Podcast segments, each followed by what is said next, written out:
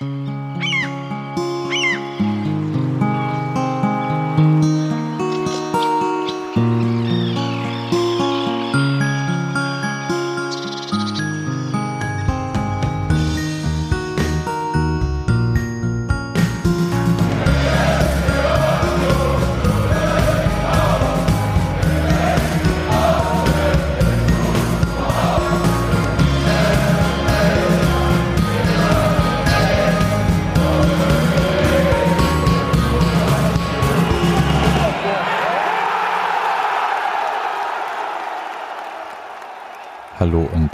herzlich willkommen zur 533. Ausgabe des Textilvergehens.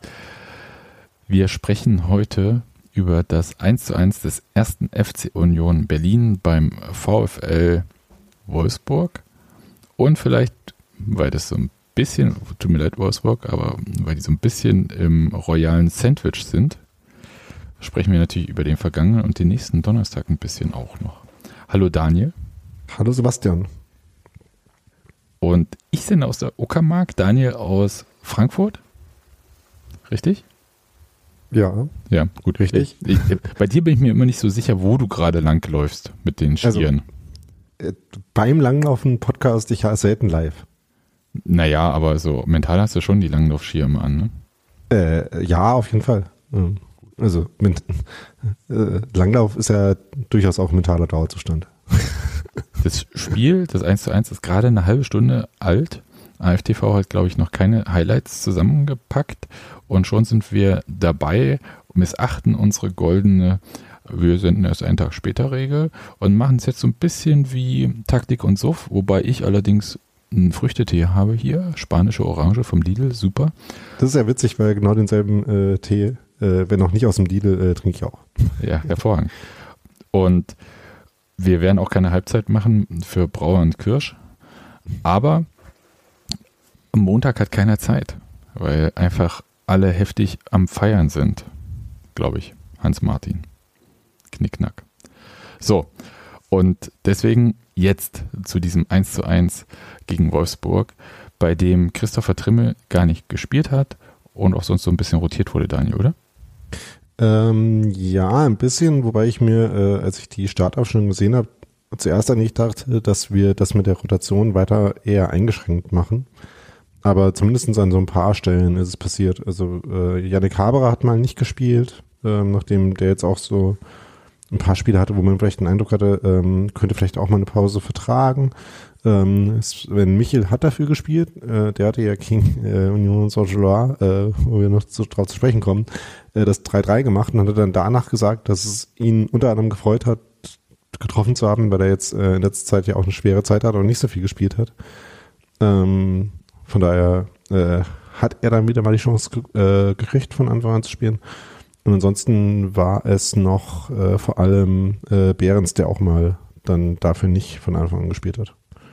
Aber so die, ähm, die Dauerläufer im äh, wortwörtlichen Sinne wie Rani Kedira, äh, die müssen ja wirklich äh, eigentlich immer spielen.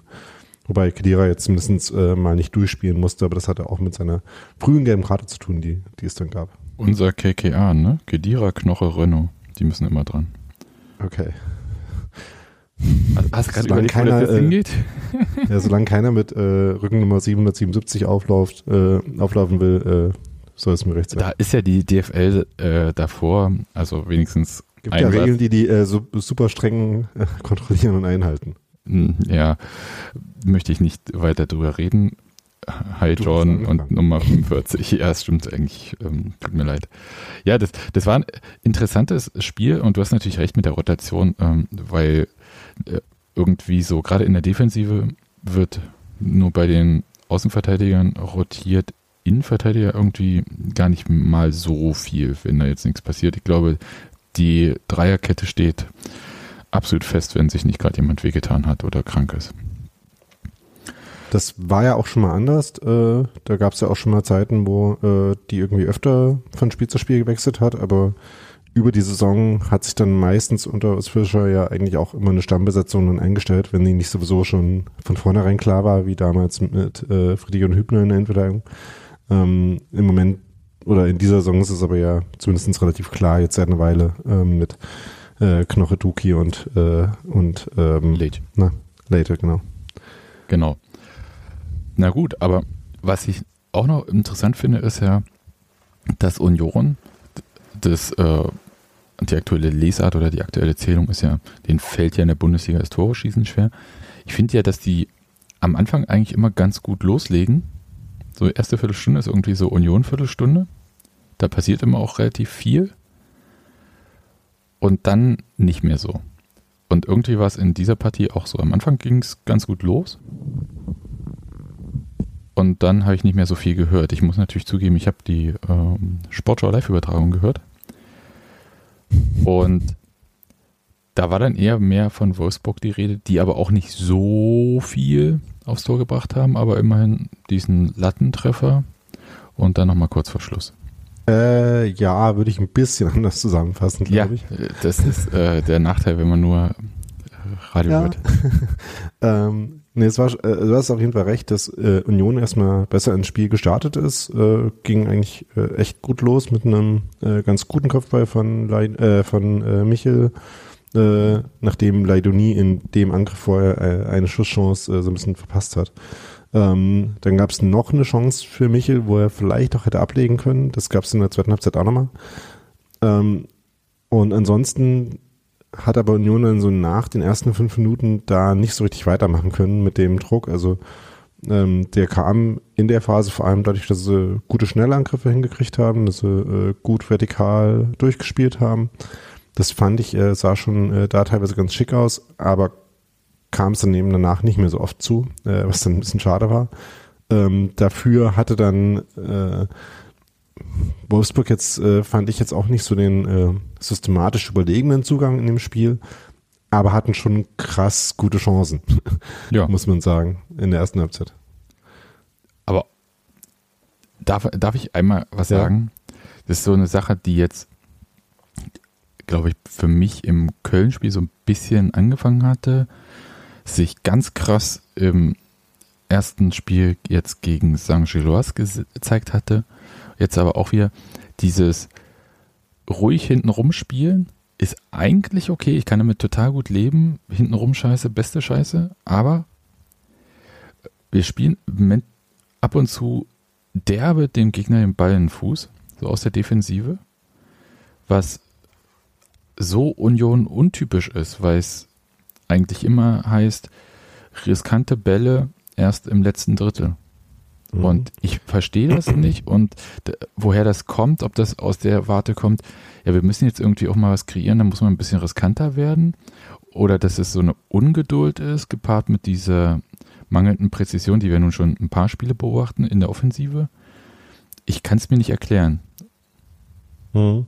Ja, die Frage habe ich mich äh, logischerweise auch äh, gefragt, ähm, weil, also äh, um es mal kurz ein bisschen zusammenzufassen, äh, es gab eine Szene, wo äh, Wolfsburg einen Freistoß in die Latte geschossen hat. Das äh, kam jetzt weniger durch so einen Fehler zustande, aber wenn ich mich gerade richtig erinnere, zumindestens dann war vor allem die, äh, ähm, die zweite richtig, richtig große Chance ganz kurz vor der Halbzeit, wo Mamouche war es, glaube ich, ja.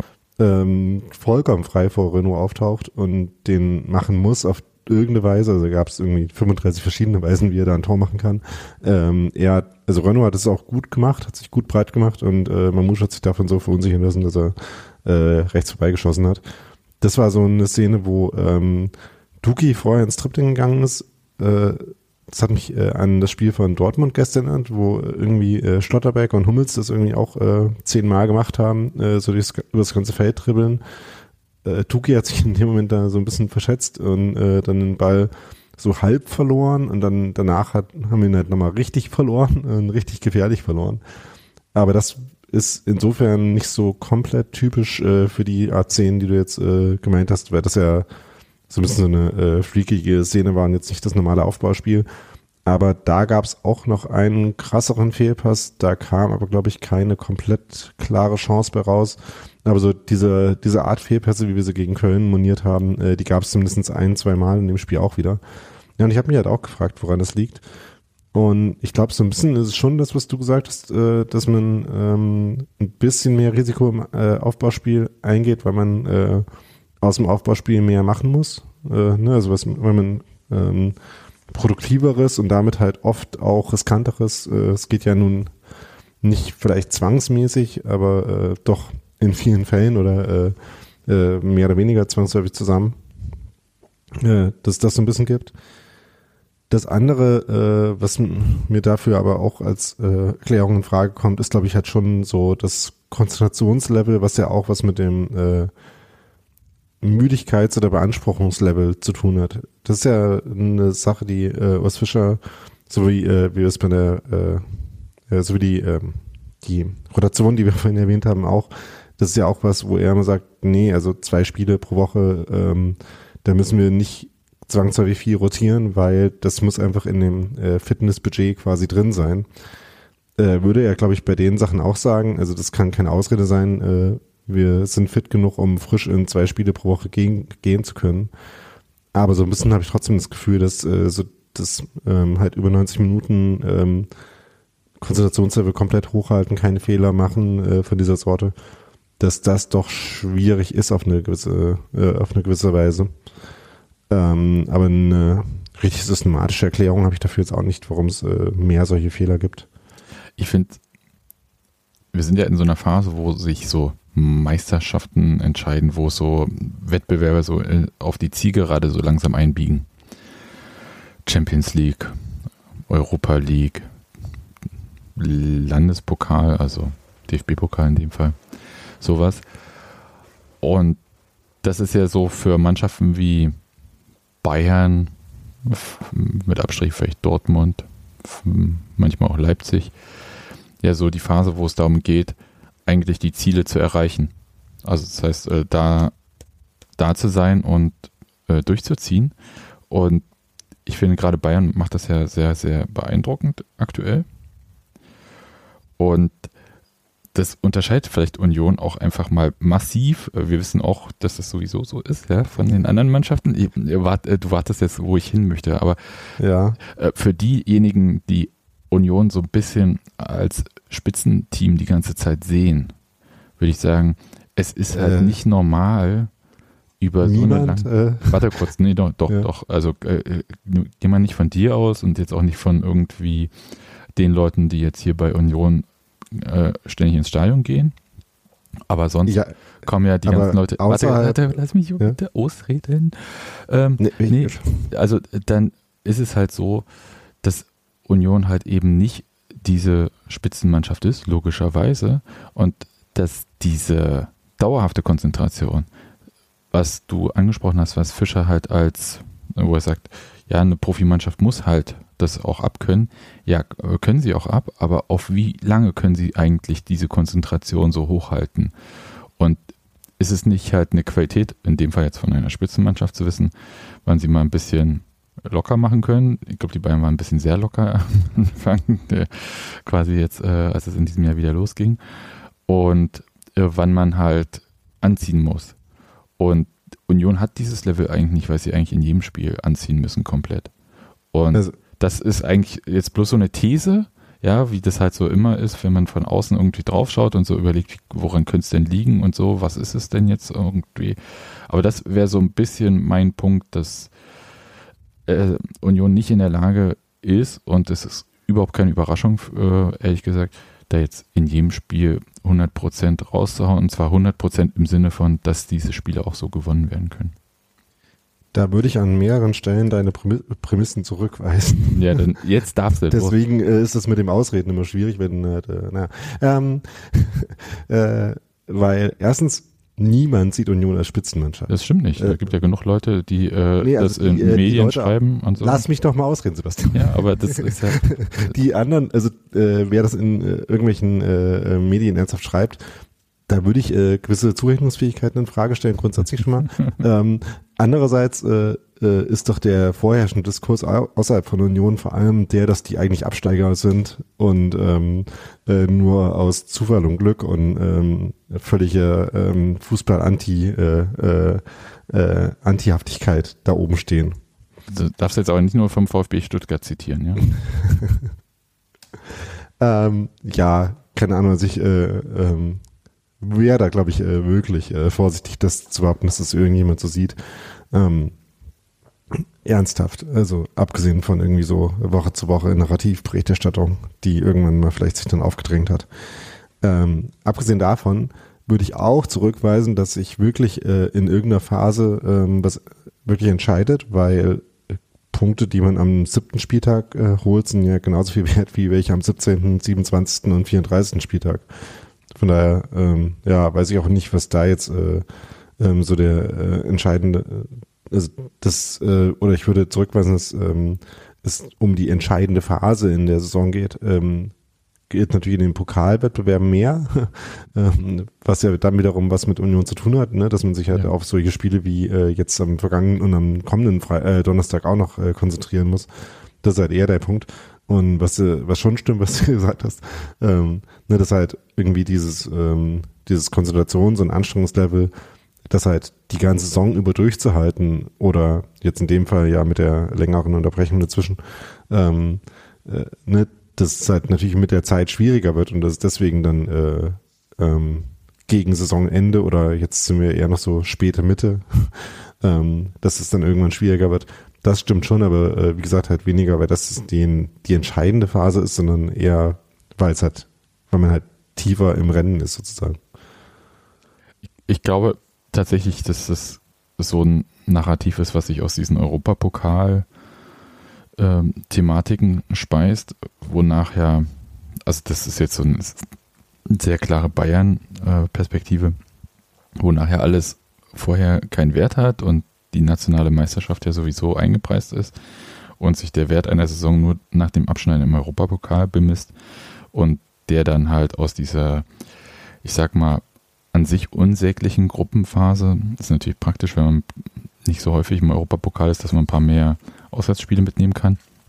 Aber aus dieser Gruppenphase, wo man schon mal ein bisschen einen Fehltritt sich leisten kann, in diese K.O.-Phase äh, übereingeht. Ich glaube, daraus speist sich das mit dieser Sache. Ich glaube schon aber, dass man über eine Saison hinaus so eine gewisse Konzentration irgendwie an den Tag legen muss und gerade Mannschaften wie Union oder meinetwegen jetzt auch Freiburg und so weiter, da wird man dann halt sehen, wie stark das eigentlich klappt oder nicht klappt. Aber ich sehe auch nicht so, dass das jetzt irgendwas alleiniges Erklärendes ist. Das sind jetzt einfach Sachen, wo man meinetwegen da Gründe für irgendwas sucht. Genauso wie aus meiner Sicht ein bisschen zu häufig manchmal gesagt wird, ja, Union ist jetzt entschlüsselt und deswegen schießen sie keine Tore. Das halte ich auch für nicht so richtig, weil es ist jetzt nicht so schwer, Unionsspiel zu entschlüsseln. Die Frage ist, wie stelle ich mich aber als Mannschaft darauf ein? Und man kann das halt dann so machen wie St. Gilles und sagen, ich mache einfach aus jeder Chance ein Tor. Dann ist das auch okay. Oder ich lasse Union, gebe denen halt Aufgaben, indem ich halt selber ständig die äh, Seiten wechsle und die äh, so viel rennen lasse, dass sie zwangsläufig irgendwann Fehler machen. Und das halt ja, mit das. sehr viel Tempo, ohne also wo die Ballverarbeitung halt so hervor, herausragend ist. Wo auch klar ist, dass zum Beispiel die Klasse von Union dann halt auch nicht mehr ausreicht, die individuelle, oder ich versuche halt einfach die Innenverteidigung von Union mal ein bisschen ins Rennen zu bekommen und nutze dann Geschwindigkeitsvorteile. Das gibt ja verschiedene Möglichkeiten, aber es ist halt jetzt auch nicht so einfach, gegen die zu spielen. Ähm, ja, da äh, können wir vielleicht mal drauf kommen, wie jetzt äh, Wolfsburg da heute äh, versucht hat, äh, zu Chancen zu kommen. Das mit dem äh, Union Entschlüsseln und Tore, das äh, würde ich auch so sehen, wie du es gerade gesagt hast, äh, mit dem Zusatz, dass halt dann mehr darauf ankommt, wie, ähm, wie gut äh, Union seine, ähm, seine Offensivmittel anwendet. Und da war es zum Beispiel heute so ein Spiel, wo die ähm, Freistöße, Ecken zum Beispiel alle gar nicht so gut gekommen sind und dann äh, die Wahrscheinlichkeit, dass halt Union Tore schießt, auch geringer wird. Äh, gab dann einen äh, wirklich ganz gut gespielten Angriff auch, wo dann mit ein bisschen Glück ein Elfmeter dabei rausgekommen ist, ähm, der dann für ein Tor gereicht hat. Ähm, aber wie gesagt, diese ähm, die äh, die Standardsituation, die ja ein wesentlicher Teil von der Gefährlichkeit von Union diese Saison wieder war, nachdem das ja letzte Saison, glaube ich, ähm, eigentlich gar nicht mehr so viel der Fall war ähm, die haben halt einfach heute nicht so gut funktioniert. Ja. Ähm, ja. Wollen wir über diesen, also über die zweite Halbzeit mal reden, nachdem wir die erste gehen wir mal so ein bisschen drüber hinweg noch, so, Ja. glaube ich. Ähm, ja, beziehungsweise äh, noch ganz kurz, was ich gerade noch zu Wolfsburg sagen wollte, ähm, wie die Union bespielt haben heute. Ähm, da, das war eigentlich auch in, in beiden Halbzeiten so, von daher kann man da ein bisschen das, als Übergang vielleicht auch nehmen. Ähm, ich fand nämlich deren Spiel jetzt auch nicht super sophisticated ähm, an und für sich. Ähm, während, also wie Unions äh, ähm, Offensivspiel äh, aussah, können wir gleich nochmal drauf kommen. Ähm, aber Wolfsburg hat im Prinzip auch vor allem Bälle mit mehr oder weniger langen Bällen Richtung dem Sechserraum von Union gebracht äh, und dann versucht da halt mit individueller Qual- Qualität dann dort dem äh, der Mann gegen Mann Verteidigung aus dem Weg zu gehen und irgendwie Bälle schnell weiterzuleiten und dann äh, so im Angriffsdrittel in Kombinationsspiel zu kommen und das halt dann schneller zu machen, als die Union äh, Verteidigung verteidigen kann. Das hat halt ein paar Mal auch funktioniert, weil die halt auch gute Leute haben, so rein individuell, ähm, Ja.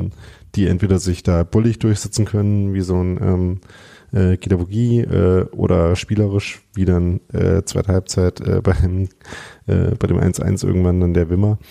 Ähm, das ist halt so, das ist halt wirklich, äh, äh, fand ich, sehr stark auf äh, gewisse individuelle Qualität äh, abgerichtetes Spiel ähm, gewesen. Während bei Union das dann, je länger das Spiel gedauert hat, äh, desto ja, gleichförmiger sah das nach vorne aus, würde ich sagen. Ist, ist es dann, also das, was ich sage halt, hinten rum ist cool. Ist das eine Sache, die Union ein bisschen lähmt jetzt manchmal, weil es halt dann äh, sehr statisch nach vorne ist? Weil die gegnerischen Ketten, also wenn die sich ja formiert haben und so, da kommt Union ja selten durch. Und dann sind halt wenig Anspielstationen und auch viel mit Rücken zum Gegner. Ich weiß nicht, dass ich habe dann manchmal das Gefühl, dass dann halt wirklich nur noch dieses hintenrum, dann zur Rinne und so weiter und so fort. Ich finde es aber auch nicht schlimm. Also dann dauert es halt mal zehn Minuten, bis irgendwo mal eine Lücke offen ist. Mein Gott. Ähm, ja, das mit dem in den Rü- Rücken, ähm, weiß nicht, äh, ich glaube, das ist auf jeden Fall nicht so gedacht. Das hat, glaube ich, äh, eher dann was, was wir in den letzten Spielen ja auch schon ein paar Mal erwähnt hatten, was mit der Präzision in den Bällen zu tun, also beziehungsweise auch in dem in der Abstimmung von äh, von Laufwegen. Ne? Also äh, wenn man halt äh, so Steilklatsch an, äh, spielen will, dann muss natürlich auch eine Anspielstation für die äh, Ablagen da sein. Ähm, das ist für mich jetzt gerade nicht immer der Fall. Andererseits in den äh, guten Angriffen äh, ist es schon auch noch so, dass Union das, was sie eigentlich äh, gerade in der Hinrunde sehr gut gemacht haben, dass immer äh, der Strafraum gut besetzt ist, dass sie das dann schon noch hinkriegen. Aber auch das ist vielleicht so ein bisschen so ein ähm, äh, Ermüdungs- oder Kraft äh, oder ähm, kumulierte Kraftanstrengungsding, dass es halt äh, vielleicht auch nicht mehr so konstant funktioniert, äh, weil das ja halt auch wirklich sehr aufwendig ist, diese ja langen Sprints, die damit verbunden sind, äh, eben sehr oft pro Spiel zu machen. Also lange Rede, kurzer Sinn, was ich eigentlich sagen will, aus meiner Sicht muss Union relativ wenig ändern, sondern ich, ich habe so die Vermutung, dass es eher eine Formsache ist und einfach weitermachen. Also anstatt Mhm. jetzt irgendwie ständig zu versuchen, da was zu ändern, da was zu verändern, irgendwie, sondern die Sachen, die gut sind, einfach weitermachen. Es ist halt verdammt schwer, außer man ist St. Gilloise, Tore gegen Union zu schießen. Und das ist ja auch eine äh, sehr wichtige Erkenntnis. Ja, und dann der Rest kommt schon wieder. Einfach weitermachen. Wäre so mein Mhm. Ding, aber vielleicht bin ich jetzt auch wirklich so mit einer sehr großen Vereinsbrille gesegnet. Ja, also ich äh, bin grundsätzlich immer gespannt, wie äh, die Mannschaft äh, und der Trainer seine Mannschaft quasi sich langfristig weiterentwickeln wollen, ähm, ne, so äh, über eine Saison hinaus. Aber das ist ja auch die Folge von den ganzen englischen Wochen, die wir jetzt halt wieder äh, ständig haben, dass das halt äh, in einer Saison ja auch eh kaum möglich ist. Also da komplett neue Muster ähm, einzuführen. Das hatten wir uns ja in der Winterpause so ein bisschen gefragt, ähm, inwiefern das der Fall sein wird. Ähm, hat dann eigentlich nicht so wirklich stattgefunden, muss man sagen. Ähm, Äh, wobei sich das Spiel natürlich allein durch die ähm, neuen Leute, die dazugekommen sind, äh, schon ein Stück weit verändert hat und äh, das natürlich auch äh, dazu passt oder äh, damit verbunden ist, dass man gewisse Sachen auch anders machen wollte, vermutlich. Ähm, deswegen hat man die ja geholt. Und äh, den Einfluss zum Beispiel von Esa Laidoni oder äh, auch Josip Juranovic auch auf das Kombinationsspiel, Kombinationsspiel von Union sieht man ja jedes Spiel, auch in dem Spiel jetzt wieder. Das heißt, dass man da grundsätzlich äh, quasi die Fähigkeiten breiter aufstellen will, ist, glaube ich, schon was, woran man ständig auch arbeitet. Aber wie gesagt, die großen Quantensprünge sind da jetzt, glaube ich, äh, während der Saison nicht zu erwarten. Ja, äh, das ist ja, ich glaube, vielleicht während der Saison theoretisch schon, aber du hast ja gesagt, mit diesen englischen Wochen, in denen man kaum normal trainieren kann. Eigentlich nicht, da geht es ja vor allem um viel Regeneration und da geht es nicht darum, irgendwie jetzt Sachen einzustudieren. Gut. Genau. Wollen wir mal über diesen hervorragenden Elfmeter sprechen? also hast du gesehen, dass das ein Elfmeter ist? Das, weil ich konnte es ja nicht sehen, logischerweise, Sportschau und so, aber in der, äh, in der Live-Fassung äh, nicht so richtig, weil ich, also die Situation, um es kurz äh, vor Augen zu rufen, falls noch jemand Sportschau äh, gehört hat, statt zu schauen, ähm, Union greift über rechts an. Ich glaube, äh, Juranic war es auch, äh, überhaupt äh, viele Angriffe über rechts, weniger über links. Irgendwie Giesemann, der zwischendurch sich auch unwohl gefühlt hat, ähm, war da nicht so aktiv, vielleicht war er auch nicht äh, 100% fit. Äh, jedenfalls als Roussillon reinkam, äh, ging da ein bisschen mehr, hatte ich das Gefühl. Ähm, in dem Fall jedenfalls äh, Angriff über rechts. Äh, Union spielt einen Ball in die Mitte. Acer will schießen, ähm, kommt aber nicht an den Ball. Und in der Live-Fassung habe ich halt nicht so richtig ähm, gecheckt, warum er nicht an den Ball kam oder wie er nicht an den Ball kam, sondern habe mich dann darauf konzentriert, ob der Unioner, der hinter ihm stand, du weißt gerade nicht mehr, wer es war, ob der dann äh, eine gute Chance, Chance hat. Das wurde, äh, weil es halt schon noch gefährlich aussah, das wurde da nicht so richtig was und war dann eher überrascht davon, ähm, als es Meter gab. Äh, was daran lag, dass äh, ähm, der Wolfsburg-Verteidiger, ich weiß auch gerade nicht mehr, welcher das war, ist aber egal, ähm, Leidoni hat so ein kleines bisschen den Fuß getreten ist. Ähm, was ein sehr dünner Elfmeter ist, im Sinne von, da war jetzt kein, äh, äh, quasi flächenmäßig kein großer Kontakt.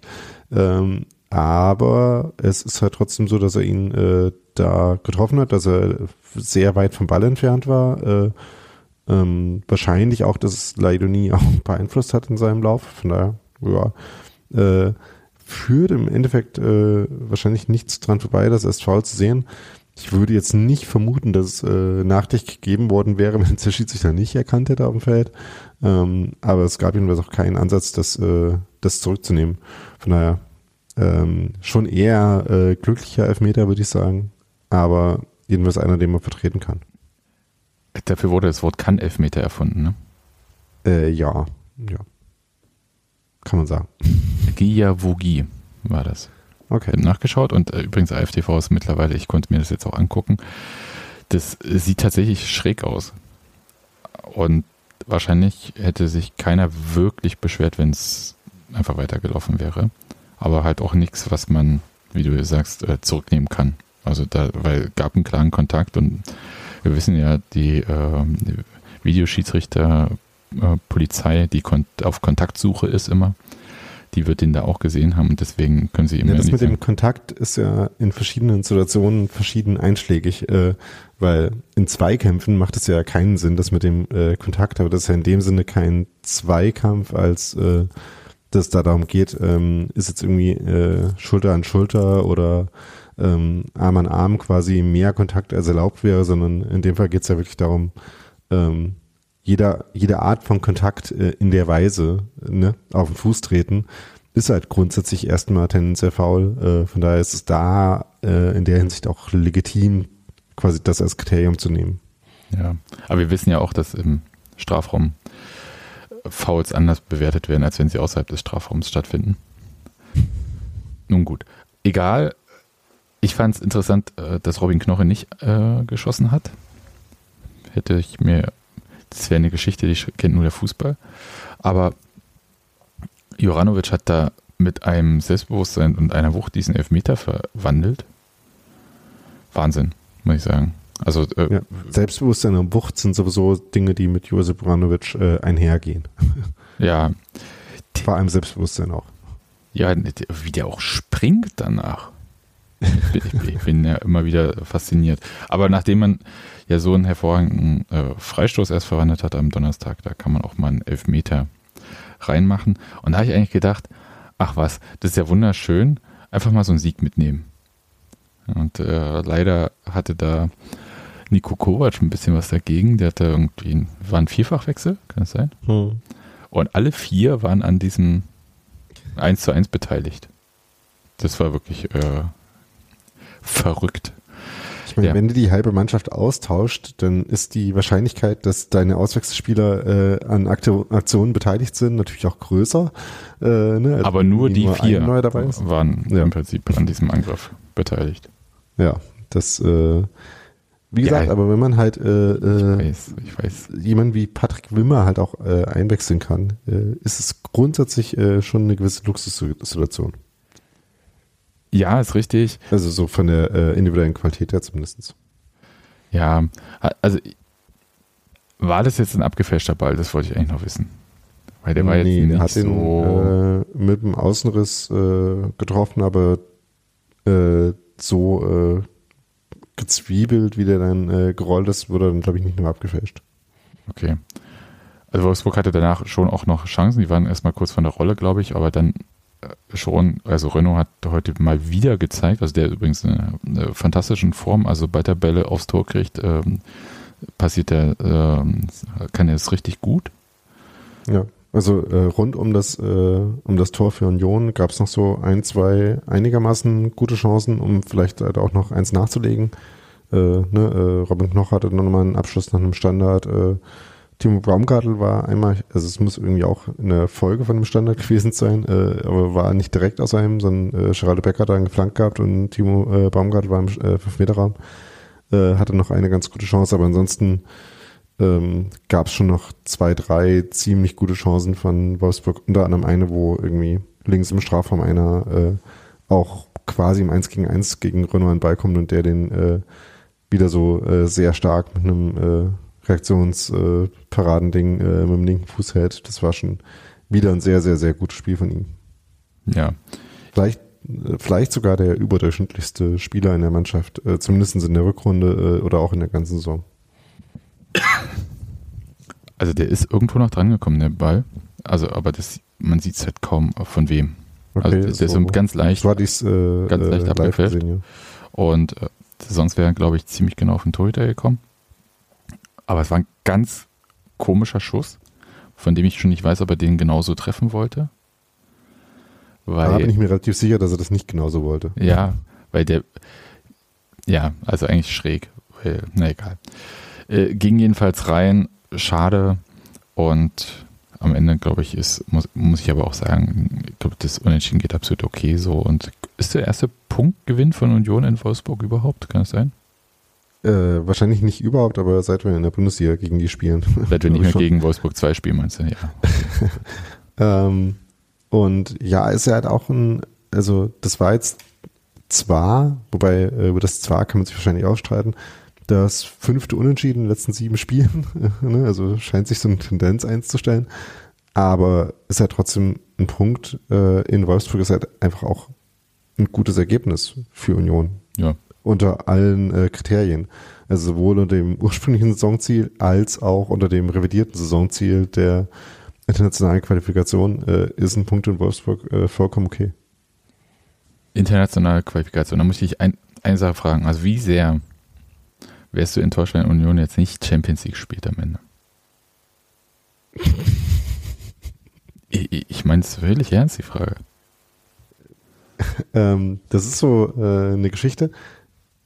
Es, ich kann mittlerweile, äh, oder vielleicht jetzt auch schon ein bisschen länger, nicht abstreiten, dass ich mich damit beschäftige, dass das passieren kann.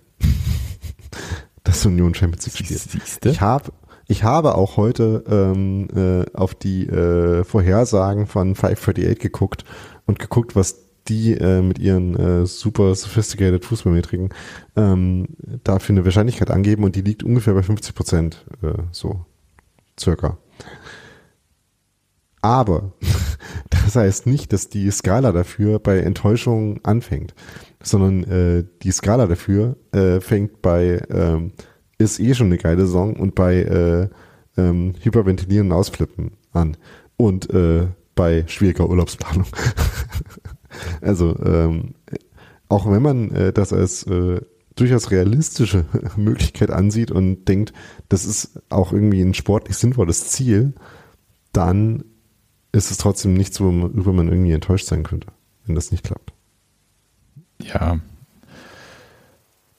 Das wäre halt einfach unfassbar schräg und ich glaube, da muss ich mich auch selber ein bisschen so in die Pflicht nehmen, dass ich halt nicht von den Tabellenplätzen, auf denen Union seit ein paar Spieltagen steht, Ansprüche ableite, die für diese Mannschaft teilweise schwer umzusetzen sind, wenn man schaut, wer die Konkurrenz da ist. Und aber vor Freiburg möchte ich schon stehen am Ende. wenn es jetzt so ein Ziel ist, ne? So.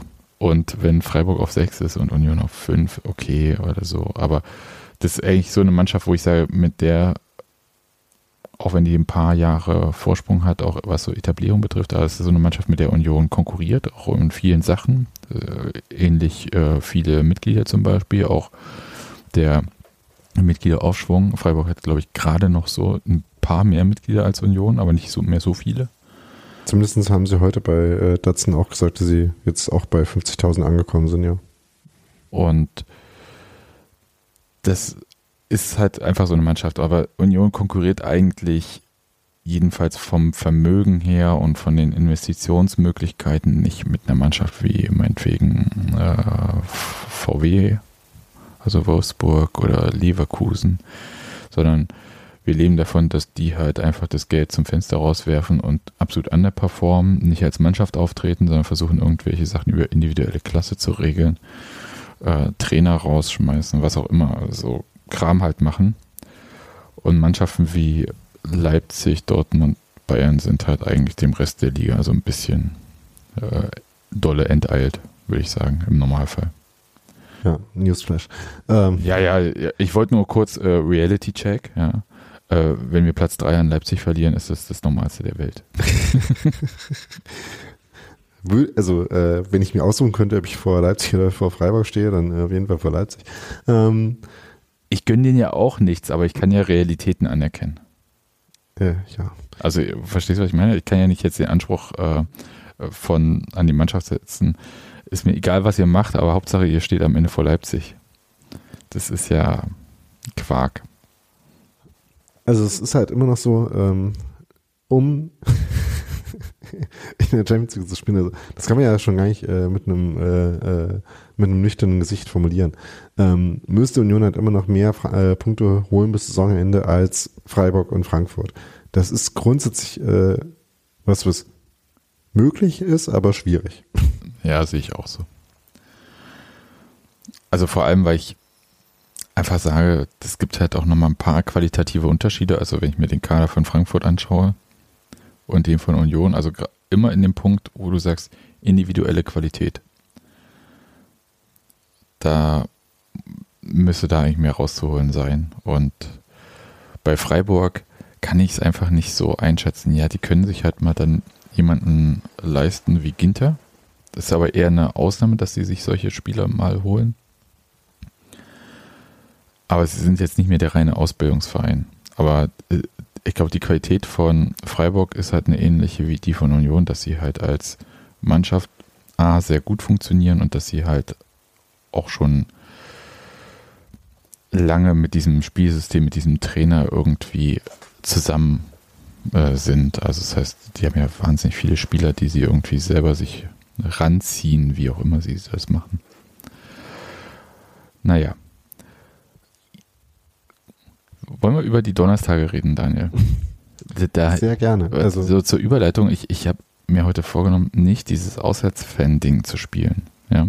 Mal, weil du ja auch gesagt hast, das sollen wir jetzt nicht irgendwie zu einer Sache machen. Ähm, deswegen jetzt das hier mal.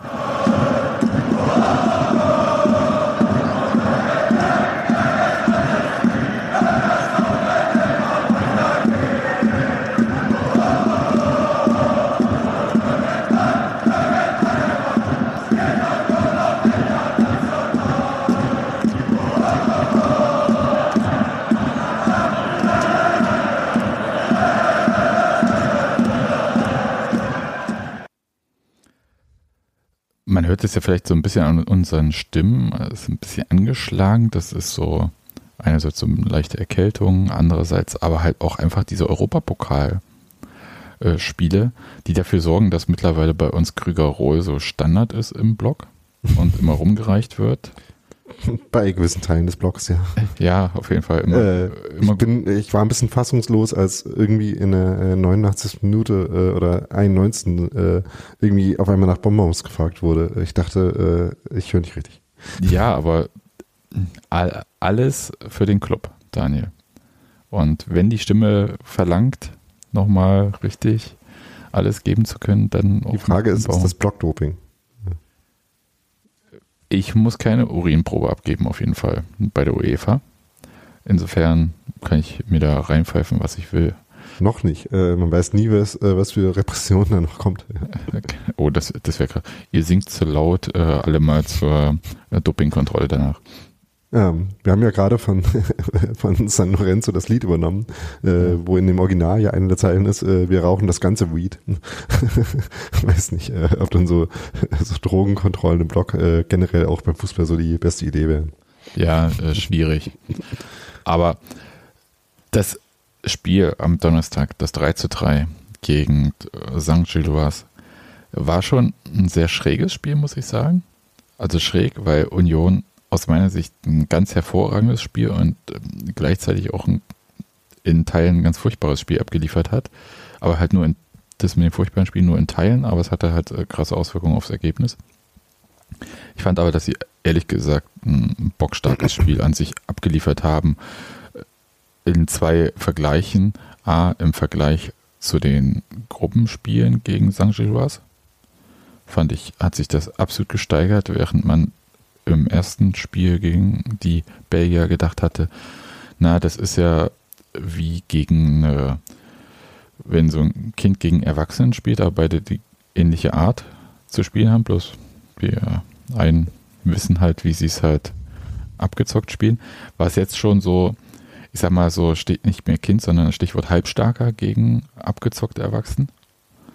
Mhm. Und ich weiß nicht, ob ich mit der Charakterisierung auch für, das, äh, für die Gruppenspiele so ganz mitgehen würde, aber äh. ja, äh, und ich, ich würde auch jetzt so nicht äh, ganz da äh, mitgehen, aber es, es, hatte so in Teilen immer so diesen Eindruck, gerade diese äh, krasse Effizienz, die die hatten. Ich glaube, es war in die 90. Minute, als der erste Schuss aufs Tor von St. Gilloise von Renault gehalten werden konnte. Das war schon übelst brutal. Ich fand aber, wie gesagt, uns, also unsere Mannschaft hat das ja tatsächlich ansonsten total stark gespielt. Ich fand, der Support war sehr, sehr gut und es hat sich halt auch so übertragen auf dieses äh, Spiel, beziehungsweise umgekehrt. Da passierte halt die ganze Zeit was. Es war sehr aufregend und nur das, was wir vorhin schon angesprochen hatten, dieses Einladen von, das fing irgendwie damit an, dass, glaube ich, in der ersten Viertelstunde Union schon zwei oder drei Tore hätte schießen können. Also wenn ich es richtig in Erinnerung habe, Daniel, oder? Das war schon, äh, es gab schon sehr viele Chancen. Und dann hieß es vor dem Spiel, hey, lasst mal keine Fernschüsse von denen zu. Hm. Und der erste war drinne habe ich erst im Nachhinein er, äh, erfahren, dass der dann halt abgefälscht war. Wie war denn dein Eindruck? Ähm, ich würde sagen, dass äh, mich das äh, an manche von den besseren Bundesligaspielen erinnert hat, äh, beziehungsweise besseren Phasen in Bundesligaspielen. Äh, zum Beispiel gegen Hoffenheim oder phasenweise gegen Augsburg. Augsburg ist vielleicht ein ganz gutes Beispiel, weil das dann auch irgendwie unentschieden ausging, wo kein Mensch weiß, warum und wie. Ähm, ähm, weil Union das halt einfach wirklich hingekriegt hat, so Dauerdruck aufzubauen. Ne? Also ähm, in den ersten 25 Minuten ist der Saint-Gilloise wirklich nicht aus der eigenen Halbzeit, äh, aus der eigenen Hälfte rausgekommen. Und ähm, da hätten dann vielleicht sogar noch mehr klare Chancen mehr rauskommen können. Aber es gab auf jeden Fall schon so zwei, drei, bevor das äh, dann so ein bisschen das Momentum verloren gegangen ist. Ähm, und äh, ja, dann äh, Saint-Gilloise so ein bisschen ins Spiel gekommen ist, beziehungsweise so ein bisschen so eine, äh, sich so ein bisschen vorne festsetzen konnte und dann daraus ja dann auch dieses 1-0 gefallen ist, was äh, äh, wir im Stadion erst für einen besonders äh, krass getroffenen Schuss gehalten hatten, stellte sich raus, der war vor allem abgefälscht und ist deswegen auf so eine absurden Flugkurve reingefallen. Ähm, aber auch danach, also danach fand ich, hat es ein bisschen zur, bis zur Halbzeit so ein bisschen gedauert, bis Union wieder ins Spiel gekommen ist. Aber auch in der zweiten Halbzeit haben sie halt wieder diesen Druck äh, sofort wieder aufgebaut. Und das finde ich halt grundsätzlich schon ähm, die beste Version von dieser Mannschaft. Ne? Wenn es halt nicht nur so einzelne äh, Situationen sind, die nach vorne gehen, so wie es jetzt zum Beispiel heute gegen Wolfsburg war, also da, da war es halt wirklich so, dass äh, die allermeisten von den Chancen, die Union hatte, ähm, unter anderem äh, fällt mir jetzt gerade wieder auch vor dem Elfmeter, ähm, sind halt lange Bälle gewesen, die dann jemand per Kopf abgelegt hat, äh, wo Achter nachgerückt sind und dann irgendwie versucht wird, ähm, eine gute Reingabe zu spielen. Aber gegen Saint-Gilloise war es halt wirklich so, dass äh, irgendwie die ganze Mannschaft vorgeschoben hat, ähm, dass jeder Ball, jeder zweite Ball danach wieder gewonnen wurde. Und dann ist es natürlich noch so, dass idealerweise man dann auch noch um den Strafraum rum äh, so richtig gute Lösungen findet, um dann auch klare Chancen rauszuspielen. Was natürlich gegen so einen äh, so einen tiefen Block, der sich dann wahrscheinlich auch zwangsweise einstellt, aber den äh, Sonnestrahl ja sowieso auch äh, hat mit ihrem 5-3-2, ist es natürlich auch nicht einfach, diese klaren Chancen rauszuspielen, aber ich fand, dass die Quote äh, von guten Gelegenheiten ähm, pro äh, Ballbesitzphase sozusagen eigentlich schon ganz ordentlich war. Also mich hat es wirklich äh, im Prinzip sehr überzeugt, das Spiel von Union, äh, wenn da halt nicht diese Fehler gewesen wären. Beziehungsweise ja. bei dem, ja, also bei dem 1-0 äh, kann man ja sagen, das ist noch Pech, äh, aber geht halt Behrens auch ungeschickt zu dem Ball hin äh, und erlaubt es quasi, dass er dann äh, den dann schlecht abfälscht. Ja, äh, das zweite und das dritte Tor waren halt klare Fehler im Aufbau. Das hatten wir, wie gesagt, vorhin schon angesprochen. Müssen wir jetzt, glaube ich, nicht mehr so im Detail anmachen. Mir tat da. Ja, vor allem das zweite, das dritte war dann äh, ja ein Ballverlust quasi an, am Strafraum von, äh, von Saint-Gilloise, wo die dann auch wirklich sehr gut nach vorne gespielt haben. Ja, mir tat da vor allem Renault halt leid, der auch äh, da echt, ich glaube, der konnte es echt nicht fassen. Und finde es aber faszinierend, wie er da halt aber trotzdem halt, war zwar so eine Menno-Haltung, ja, aber nicht halt so seine Leute so total anpaulen oder so. Insofern hat er es ganz gut gemacht. Können uns auf ein paar interessante Sachen noch konzentrieren, weil du hast ja gesagt, dass Union sich ja Sachen rausgespielt hat, dass es auch mit dem Druck ganz gut funktioniert hat. Aber man muss natürlich dann auch sagen, Standards waren hier so schon das Mittel der Wahl beim Zurückschlagen. Einerseits das 1-1, ein hervorragender direkter Freistoß von Juranovic. Wahnsinn. Also was für ein Freistoß. Das 2-2 war der Elfmeter. Ja, den Knoche dann im Nachschuss macht. Auch interessant. Also Union und Elfmeter, ich weiß nicht, ob das jetzt eine Sache von Juranovic wird, aber also irgendwie wird das diese Woche, diese Saison nichts mehr so richtig, habe ich das Gefühl. Ja, also äh, ich glaube, bei Juranovic habe ich auf jeden Fall gerade das beste Gefühl. Ja. Und das 3-3 war dann halt äh, Michel kurz vor Schluss. Das war wiederum dann kein Standard.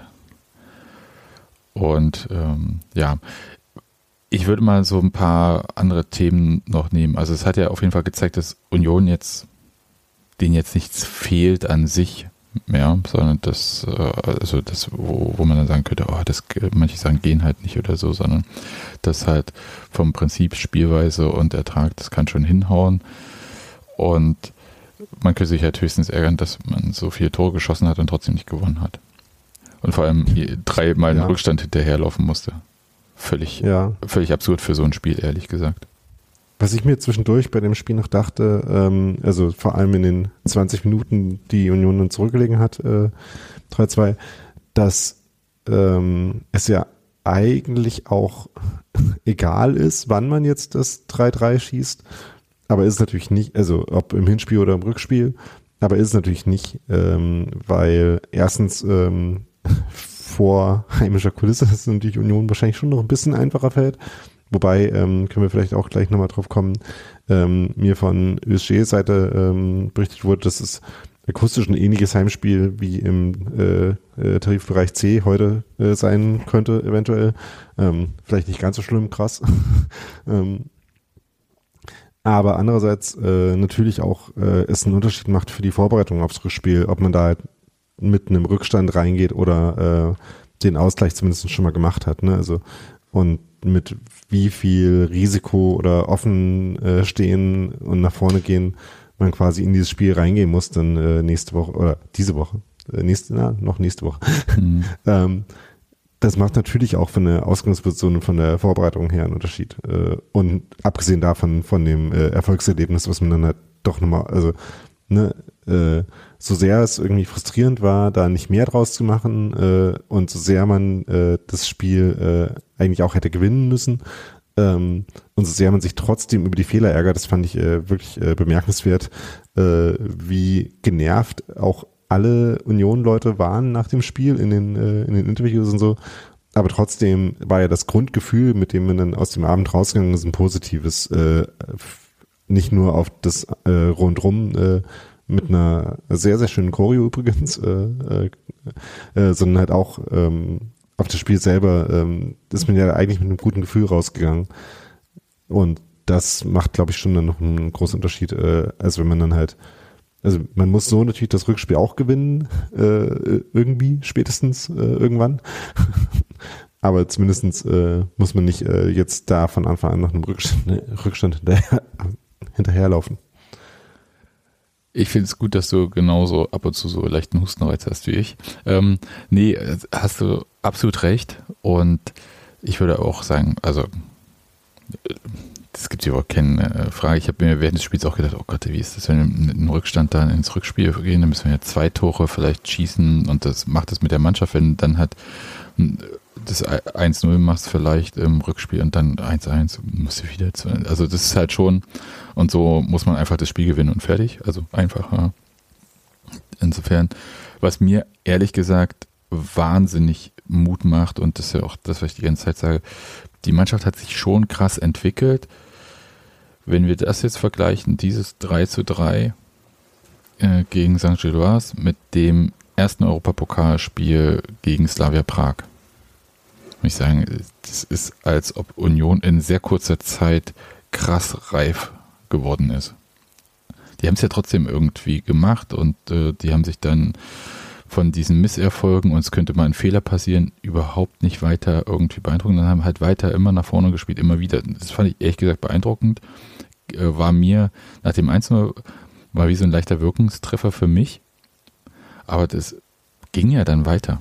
Und das fand ich ehrlich gesagt ähm, das Beeindruckendste, dass man sich nicht mehr von irgendwelchen Erlebnissen im internationalen Bereich da so runterziehen lässt, oh mein Gott, jetzt ist irgendwas ähm, nicht in Ordnung und, und jetzt müssen wir aber, und dann wird man Vogelwild, sondern die haben einfach konsequent weitergespielt und sind nicht irre geworden.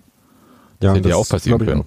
Ja, ich glaube, das hat auch was mit dem äh, Selbstbewusstsein zu tun, was man äh, jetzt nicht nur irgendwie auf ein, zwei gute Ergebnisse, sondern halt auf diese ja andauernde Erfolgsphase, die man ja, äh, die man es ja nennen muss, äh, zurückzuführen ist, dass man halt dieses äh, Selbstbewusstsein halt einfach hat. Äh, wir haben unsere Qualitäten, wir können die auf den Platz bringen und äh, auch wenn es jetzt, äh, ne, wenn es da Rückschläge gibt, ähm, können wir dann trotzdem äh, das noch äh, biegen. Ähm, was ja auch dazu geführt hat, dass wir jetzt in der Rückrunde ja schon ein paar äh, Spiele nach Rückstand noch äh, gewonnen oder gedreht haben. Ja, äh, denke ich, ist auf jeden Fall was, was äh, eine Entwicklung der Mannschaft ist, beziehungsweise wo man sich quasi auch ähm, eine Qualität dazu verdient, indem man halt äh, so lange so gut ist, wenn man so will. Ja. Übrigens, äh, du hast ja die Choreo angesprochen. Ähm, das ist ja auch äh, Teil dieses Shirts für die Auswärtsfahrt in Brüssel. Es ist äh, sehr, sehr schön und nochmal ähm, vielen Dank. Also man kann es ja auch irgendwie bestellen im Zeughaus online. Um es vielleicht nochmal kurz zu beschreiben, äh, äh, da stand unter der Choreo, der Ball ist unsere Welt, ne? Zitat aus dem bekannten Lied. Und äh, dazu ein äh, Kosmonaut, der auf die Erde guckt, äh, auf die Erde, auf einen Ball guckt, der sich dann nochmal in seinem äh, Visier spiegelt. Sehr, sehr schick. Genau, und das ist halt auch das Bild auf dem äh, Shirt. Und ich war total glücklich, weil ich dachte halt so, oh Gott, jetzt müsste äh, Treffpunkt Belgien irgendwie vielleicht das Shirt holen, so wie halt bisher. Und siehst dann, ja, es gibt dann ab nächster Woche auch äh, Bahnhofstraße, äh, Quatsch, Bahnhofstraße am äh, Fanshop Waldseite. Und ich dachte, ja gut, da komme ich jetzt nicht so einfach im Alltag vorbei. Also ja. besser noch als du, Daniel, aber auch jetzt auch nicht so gut, ehrlich gesagt. Und ich gehe so aus dem Stadion, dachte, oh ja, kennt man ja vielleicht so, man muss zurück in die Uckermark und denkt so, äh, jetzt noch auf Toilette oder halte ich drei Stunden aus oder so. Ähm, und wie so ein alter Mann natürlich doch nochmal gegangen und auf dem Rückweg sehe ich an diesem Fanshop-Container hinter Sektor 3, zwischen Waldseite Sektor 3, da, dass da dieses Shirt hängt. Und ich dachte, oh, hin, ja, kann man kaufen? Ja. Dann einmal M, einmal L bitte. Geld hin und danke. Das ja. war wirklich äh, eine krasse Überraschung, ehrlich gesagt. Andere Leute äh, sind da nicht so äh, vorbereitet. Also, also ich habe das äh, an der Stelle nicht mitbekommen. Ja, hätte ich im Normalfall auch nicht, wenn ich da jetzt nicht nochmal so irgendwie vorbeigelaufen wäre, hin und zurück. Ja, tatsächlich Glück gehabt einfach. Ja, aber ich freue mich wahnsinnig auf die Fahrt nach Belgien, muss ich sagen. Habe Grüße übrigens, also falls jemand auch so irre ist und mit einem Auto fährt, wie ich, das Auto vorher anmelden, ist ganz wichtig, falls ihr in den Innenstadtring von Brüssel fahrt, weil Umweltzone. Und wenn man es nicht macht, kriegt man gleich Bußgeld äh, automatisch geschickt, weil hier ähm, Kennzeichenscanner und dann kann man ein bisschen Geld locker machen. Genau, das ist der kleine Pro-Tipp und ansonsten freue ich mich ehrlich gesagt auf Waffeln und Union. Ja, grundsätzlich äh, ja gute Kombination. Ja. Gut. Fährst du eigentlich? Ich habe gar nicht gefragt. Fährst du nach äh, Brüssel? Naja, äh, ich äh, plane meinen äh, äh, Allesfahrer-Rekord für diese Europasaison aufrechtzuerhalten. Cool. Ja, sonst, ich glaube, das wird hoffentlich schön. Ich bin bei der, die belgische Polizei soll ja manchmal auch so kompromisslos sein. Aber andererseits denke ich, es ist halt St. Gilloise und wenn, solange da nicht irgendwie komische Sachen noch dazwischen kommen, Bürgermeister oder Hooligans, würde ich sagen. Wird es eigentlich ganz cool. Also Saint-Gelard-Hooligans sind, glaube ich, jetzt Nee, die meine ich auch nicht. nicht ich meine schon andere. ja. ähm, äh, ich glaube, also ich wüsste jetzt auch nicht, dass wir irgendwie noch großartige Probleme äh, mit irgendwelchen anderen belgischen Vereinen hätten. Ähm, was ich vorhin schon mal angedeutet hatte, das Spiel findet ja jetzt nicht in Leuven statt, äh, noch nicht bei äh, äh, Saint-Gerard, obwohl ich in Saint-Gilles mein Hotel habe. Ähm, von daher zumindest wahrscheinlich an dem Stadion mal vorbeigehen werde, äh, auch wenn ich es jetzt leider nicht einrichten konnte ähm, oder nicht eingerichtet habe, äh, noch äh, zu deren li nächsten Ligaspiele oder so zu bleiben. Ähm, aber äh, sondern das äh, Spiel findet ja in Anderlecht statt und Anderlecht ist äh, innerhalb von Brüssel aber der also quasi innerhalb von Brüssel ähm, der Hauptkonkurrent äh, der Hauptrivale von äh, Saint-Gilles weswegen deren äh, Ultraszene das Spiel zumindest so auf Gruppenebene äh, nicht besuchen wird. Also die Leute gehen offenbar schon hin, äh, wahrscheinlich, eventuell, aber auf jeden Fall nicht äh, mit organisiertem Support, weil das stand auch in der Waldseite ähm, äh, zum Hinspiel, die sich einerseits über die Entscheidung da zu spielen an sich und andererseits über die Weise, wie das kommuniziert wurde, sehr geärgert haben, äh, weil das offenbar mit sehr wenig Kommunikation vom Verein so entschieden wurde. Ähm, das ist ja so ein bisschen bei den Parallelen, die man äh, so drehen, äh, ziehen kann zwischen den beiden Unions, ist das ja einer der Unterschiede, dass die äh, Vereinsführung da ja äh, so ein externes ähm, äh, irgendwie Moneyball-Konsortium äh, so ein bisschen ist oder so Einzelinvestoren, ähm, so dass da offenbar eine gewisse Entfremdung äh, auch gibt äh, und deswegen eben man sich jetzt nicht auf die äh, äh, komplette Heimatmosphäre einstellen kann. Ja, und es gibt 2000 statt 1000 äh, Gästetickets für ja. Union. Das wiederum sehr nett von äh, Sonji. Fand ich auch. Ich glaube, so ein bisschen mit der Hoffnung, dass halt dann nicht ganz so viele Berlin-Unioner unter den Brüssel-Unionern sitzen werden. Oder stehen, wie auch immer. Weil ich glaube, das ist schon irgendwie Aufwand. Ansonsten hoffe ich einfach, dass es akustisch ein Heimspiel wird und ein Sieg und ich habe irgendwie noch Bock auf Europa, noch mehr. Es ist wirklich so eine krasse Sucht, ey. es ist unfassbar. Es macht richtig. Das klingt nach, einer, äh, nach der Idee für die nächste Choreo. Naja, Europasucht. aber es ist wirklich, also es ist. Ich kann die ganzen Frankfurter, ich kann das komplett nachvollziehen. Das ist das absolute Highlight. Du wirst halt sowieso nie deutscher Meister, ja. Also das, äh, Na, abwarten.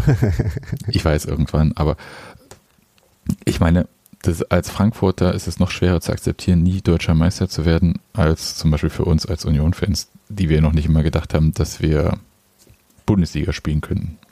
Ja. Und von Europapokal regelmäßig ganz zu schweigen. Dabei waren wir das so schwer getroffen, als äh, die Bayern-Fans gesungen haben, äh, dass wir nie deutscher Meister werden. Mm, So ja, ja, ich- auch. Ich, ich habe da ein. Pflaster auf die Wunde gemacht. Ich hoffe, es verheilt irgendwann. Ähm, ja, aber tatsächlich ist es äh, ist ein total der Hammer auswärts in Europa. Das ist jedes Mal irgendwie ein anderes Erlebnis. Die Mannschaft geht da völlig durch, die Fans völlig, wobei man auch sagen muss, es geht auch langsam, selbst wenn man, also wie soll ich sagen, es geht absolut aufs Konto und zwar aufs Urlaubskonto und aufs Geld. Also beides, ja, weil das muss man sich mal reinziehen. Jetzt hast du eine erfolgreiche Europapokalsaison mit Achtel, vielleicht, wenn es wirklich krass wird, auch noch Viertelfinale. Und qualifizierst dich vielleicht nochmal wieder für Europa und hast wieder eben, das Herbst ist wieder halt diese- das, das ist ja- Problem, ja. dann müsste ich langsam auf Arbeit den Antrag stellen, dass mein Urlaub nach Fußballsaisons äh, vergeben wird und nicht nach äh, Kalenderjahren. Das ist ja wirklich. Und ich sag mal, die Geduld der Kollegen bei mir auf Arbeit. Jetzt ist der Fiebrich schon wieder drei Tage nicht da, weil er nach Belgien fährt, nachdem er gerade in Amsterdam war. Und dann kommt er auch wieder und hat keine Stimme und so weiter. Es ist, ist halt auch, die müssen noch ein bisschen was auffangen. Das, äh, ja, also da bin ich schon ganz schön tief im Dispo, sag ich mal. so, sowohl bei äh, denjenigen, die meinen Urlaub genehmigen müssen, als auch die, die für mich die Arbeit mitmachen. Und dann, Ja. Ich sag mal, äh, das äh, fällt auch aufs äh, Radreisenkontingent zurück. Da muss man dann äh, Prioritäten setzen. das auch. Aber ich kann jetzt schon sagen, also sollte Viertelfinale passieren, werde ich, ich weiß gar nicht, ob auswärts oder äh, heim, das äh, habe ich, ich habe mich noch null damit befasst, aber ich habe bloß gesehen, wir sind in den Osterferien für drei Tage in Amsterdam, um nochmal hier Vermeer und sowas nachzuholen. Übrigens, äh, keine Amsterdamer Mannschaft mehr im Wettbewerb. Ja, das wäre nämlich sehr praktisch gewesen. Und Aber wir spielen ja immer im Benelux, von daher. genau, ähm, ja, äh, sonst mal schnell von Amsterdam rüber nach Feenort, das geht schon irgendwie. Ähm, weiß ja auch nicht, ob ich das äh, so will. Aber jedenfalls ist da ein Europapokalspiel in der Zeit, in der wir in Amsterdam sind. Das habe ich halt beim Buchen. Ich bin halt nicht so wie andere, die sich aufs Halbfinale und das Finale schon freigeblockt haben in den Kalendern und so weiter. Ich, ich bin da so ein bisschen, also was äh, die Europapokalplanung betrifft, bin ich eher so der Urs Fischer-Typ, ja. Also dann Urs Fischer reisen, ne, von Spiel zu Spiel schauen. Hm, kann ich leider nicht, äh, nee. Aber das ist eher so mein Ding. Äh, ich kann das nicht. Ich kann nicht mit gutem Gewissen, ohne mich selbst äh, über mich A, lustig zu machen und mich äh, gleichzeitig auch zu verdammen, äh, über Finale in Budapest denken. Das geht nicht.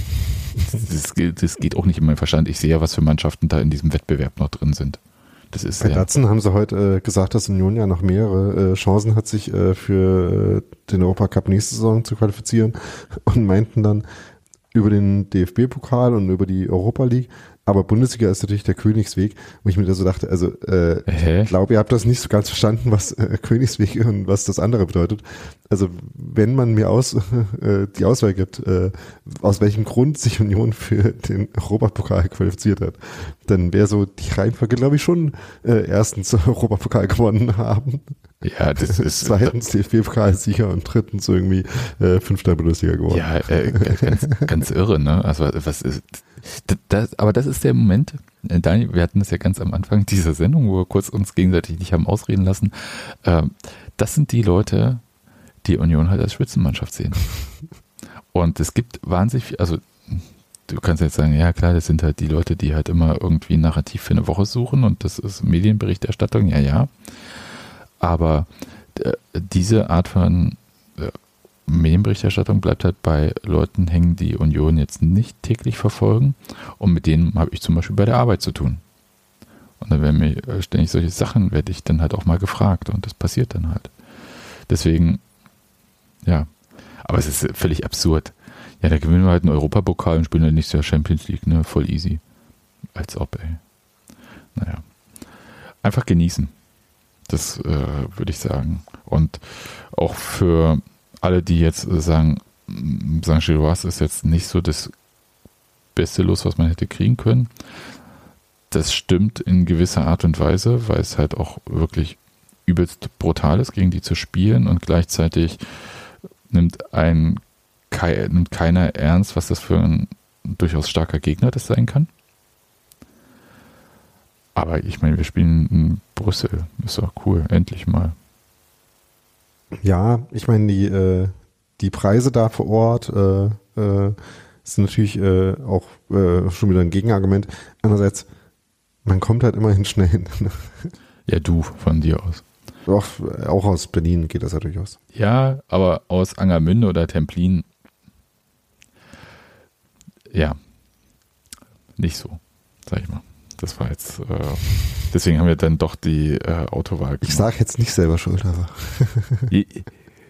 Als wir das geplant haben, ja, da war Union noch nicht Europa Bundesliga nicht und von Europa war nicht die Rede, außer bei solchen Spielen äh, in, bei QPR in der Vorbereitung oder so möchte ich nur mal kurz sagen. Ich hatte das eigentlich alles ganz entspannt und jetzt ich, äh, bin ich hier so in der Endphase von Hausbau und Umzugsplanung. Guckt, ob man es äh, mit dem Zug schafft, um 13.30 Uhr im Stadion zu sein.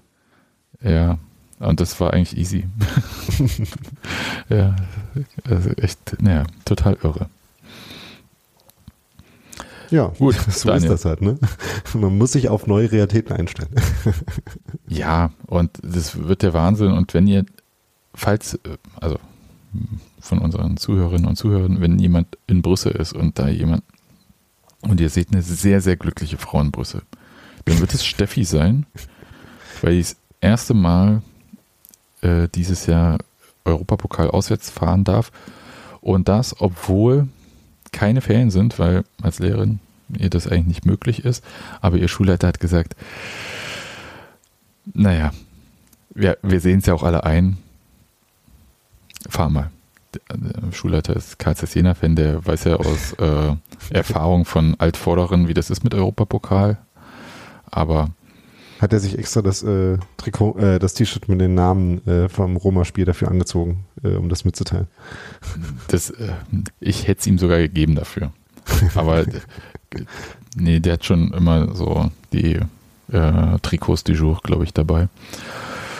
Aber das fand ich total wahnsinnig nett, weil das einzige Spiel, was Steffi hätte, hätte mitmachen können, war ja das Spiel gegen St. Judas in der Gruppenphase äh, zu dem wir dann nicht hingehen konnten, weil das ja in den Herbstferien lag.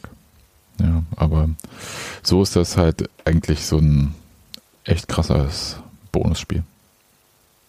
Ja, das ja sowieso. Ja, das sowieso, das stimmt.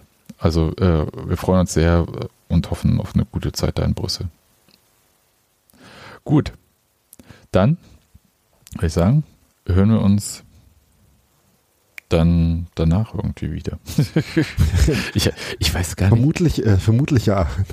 Gegen wen spielen wir dann in der Liga? Ich habe es echt nicht. Gegen äh, die äh, äh, vorhin schon erwähnte Eintracht. Ah ja, das, oh, das muss ich auch noch sagen. Das fällt uns ja allen auch langsam ein bisschen schwer mit den Karten und so. Und es gibt ja verschiedene Kriterien, wie man halt durcheinander kommen kann. Zum Beispiel, ich für meine Kinder mache das mittlerweile so, ist irgendeine Verlosung bei Union erstmal Lose reinwerfen. Das ist echt wie früher so Schlange erstmal anstellen. Egal was gibt, irgendwas wird schon sein. So. Und äh, so mache ich das. Und wenn man dann natürlich sagt, hm, Frankfurt spielen wir Pokal, Frankfurt Bundesliga, da sind jetzt einige, glaube ich, ein bisschen durcheinander gekommen und haben keine Lose reingeworfen, weil sie dachten, ja, es ist ja halt echt schwierig, nach Frankfurt zu kommen, dann das frühe Pokalspiel, äh, 18 Uhr dann, und weg und so. Nee, machen wir nicht. Und haben dann jetzt äh, deswegen aber verpasst, da Lose reinzuwerfen fürs Bundesligaspiel, weil sie es halt verwechselt haben. Und man kann da langsam den Überblick verlieren oder man hat halt eine Dauerkarte und checkt dann nicht ganz, ob man für irgendein DFB- oder Europapokalspiel noch ähm, heim ähm, Lose reinwerfen muss. Es ist tatsächlich nicht mehr so einfach. Also deswegen wäre halt so mein Tipp, einfach immer Lose reinwerfen. Und diesen ähm, Telegram-Bot, ähm, oder Bot ist ja vielleicht nicht ganz, aber dem Channel, Solange dem Microsoft, äh, kaputt gemacht wird. ja, dem Kartencapo ähm, auf jeden Fall zu folgen. Und sich da immer so Erinnerungen reinschieben zu lassen. Und ich muss auch sagen, die Union-App gibt einem auch mittlerweile so nochmal, hey, wer noch keinen Los reingeworfen hat, so am Sonntagabend, da gibt es dann immer mal noch eine Erinnerung, auch okay. Also da immer schön aufmerksam bleiben. Ja, das ist für uns alle, außer für Daniel, eine entscheidende Saisonphase. Ja, das ist für uns alle die achte Europastunde. ja, es ist, äh, genau. Die zehnte sogar. Alright, dann macht's gut. Ja, äh, macht's gut. Ich äh, schaffe übrigens äh, auch nichts im Spiel in Frankfurt, weil da muss ich dann äh, mal arbeiten. Ne? Äh, so gleicht sich das dann aus. Aber bei dem Spiel hier in Frankfurt äh, sieht man sich dann wieder. Achso, du schaffst nicht nach Berlin, Ja. aber in Frankfurt, weil ich habe gerade gedacht, okay, alles klar. Alright, Genau. bis denn. Äh, ja, äh, bin jetzt auch schon signifikant angespannt für, für Donnerstag, muss ich sagen. Denn? Das, äh, das hat es auf jeden Fall schon mal gereicht jetzt. Vorfreude anfangen. Ciao. Ich brauche ja noch Tipps, wo ich die besten Waffeln bekomme. Hörerinnen sind gefragt.